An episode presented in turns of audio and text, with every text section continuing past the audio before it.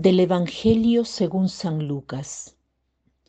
En aquel tiempo Jesús dijo a sus discípulos, Supongan que alguno de ustedes tiene un amigo que viene a medianoche a decirles, Préstame, por favor, tres panes, pues un amigo mío ha venido de viaje y no tengo nada que ofrecerle. Pero él les responde desde dentro, no me molestes, no puedo levantarme a dártelos, porque la puerta ya está cerrada y mis hijos y yo estamos acostados. Si el otro sigue tocando, yo les aseguro que, aunque no se levante a dárselos por ser su amigo, sin embargo, por su molesta insistencia, sí se levantará y le dará cuanto necesite. Así también les digo a ustedes, pidan y se les dará, busquen y encontrarán, toquen y se les abrirá. Porque quien pide recibe, quien busca encuentra y al que toca se le abre.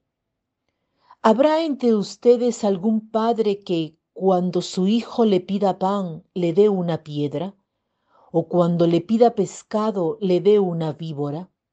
O cuando le pida huevo le dé un alacrán? Pues si ustedes que son malos saben dar cosas buenas a sus hijos, cuánto más el Padre Celestial les dará el Espíritu Santo a quienes se lo pidan.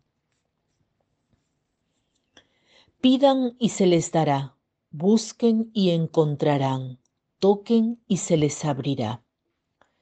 Las palabras del Evangelio de hoy están entre las más consoladoras de toda la Escritura, porque nos dice que cuando rezamos hay alguien que escucha, y este alguien quiere para nosotros cosas buenas. Todos hemos tenido la humanísima experiencia de pedir algo a alguien.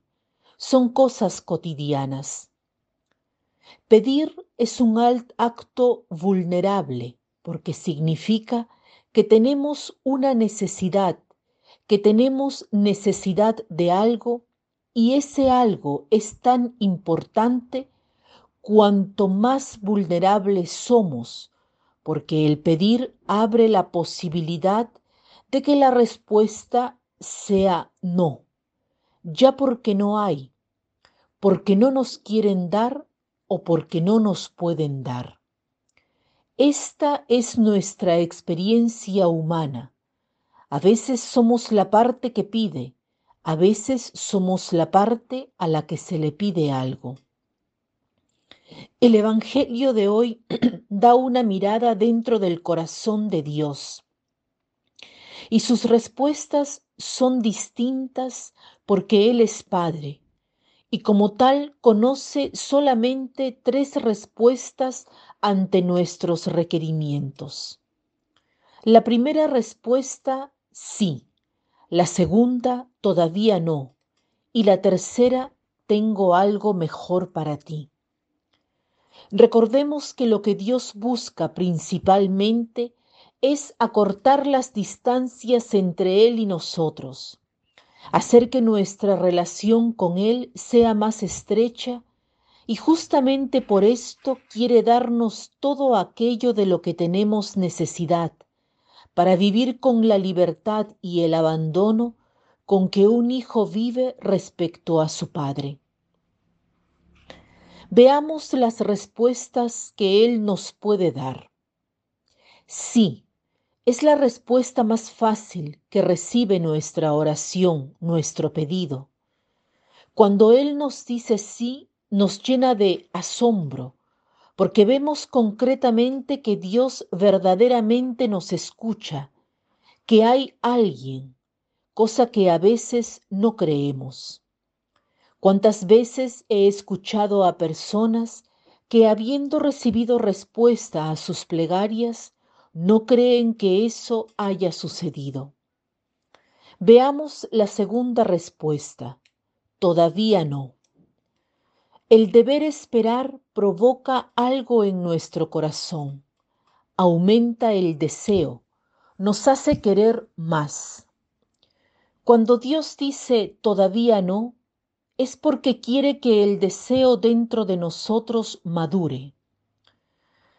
La tercera posible respuesta es tengo algo mejor. Es tal vez la respuesta más difícil de aceptar. Abre el espacio a la confianza. Dios es un padre que no puede dar cosas malas a sus hijos. No puede dar un alacrán cuando le pedimos un huevo, pero a veces nosotros pedimos el alacrán, que se camufla como huevo. Le pedimos algo que no nos hace bien, que puede mordernos, picarnos, que nos hace mal. En cambio, Dios, que nos conoce perfectamente, que ve todo, nos dice, tengo algo mejor para ti. En lo que nos dice todavía no, pidamos al Señor la confianza, el saber esperar. En la respuesta que nos dice tengo algo mejor, pidamos que yo lo sepa reconocer.